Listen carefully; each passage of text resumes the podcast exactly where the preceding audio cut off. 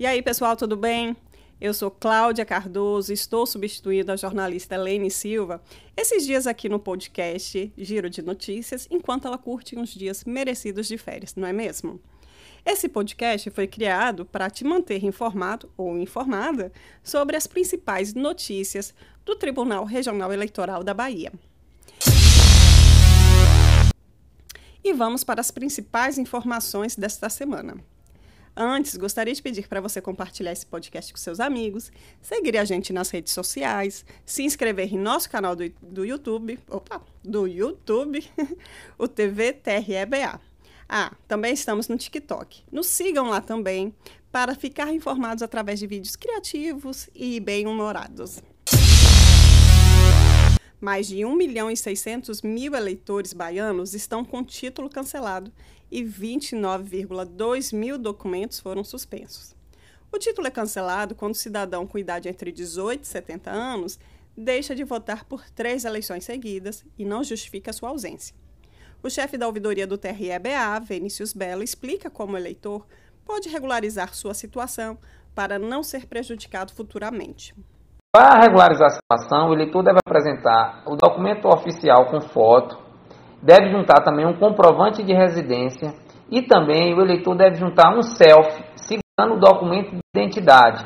E aí, nesse quesito, vale lembrar que para o eleitor não ter problema no momento de enviar essa documentação, prepara toda a documentação antes. Quando ele tiver com a documentação toda certinha no telefone celular ou no computador, aí ele vai para o processo de digitar os dados, incluir nome do pai, nome da mãe, número do título, etc para poder, quando o sistema solicitar ele para juntar o documento, ele já está com o documento pronto, separadinho.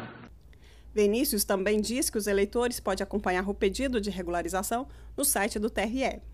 Os pedidos de regularização também podem ser consultados no nosso site. No mesmo lugar que ele vai registrar a solicitação dele, tem lá um link, é, um, um, um ícone, ele vai lá consultar requerimento. Aí nesse ícone ele consegue consultar a situação dele. Muitos eleitores têm tido dúvidas se terão que pagar multas por não terem votado nas últimas eleições. Ouça só o que o chefe da ouvidoria fala sobre isso. Ó, oh, na verdade, sobre a multa eleitoral, no momento, assim, quem deixou de voltar à eleição de 2020, que a gente estava na pandemia, essas multas estão suspensas temporariamente. Então, essas pessoas não estão com a situação irregular. É, essas pessoas não precisam fazer nada por enquanto, porque ainda depende do TSE e depende do Congresso é, se vai manter, vamos dizer assim, a isenção dessa multa ou se vai chamar o eleitor para pagar essa multa em um, em um, um período posterior à pandemia.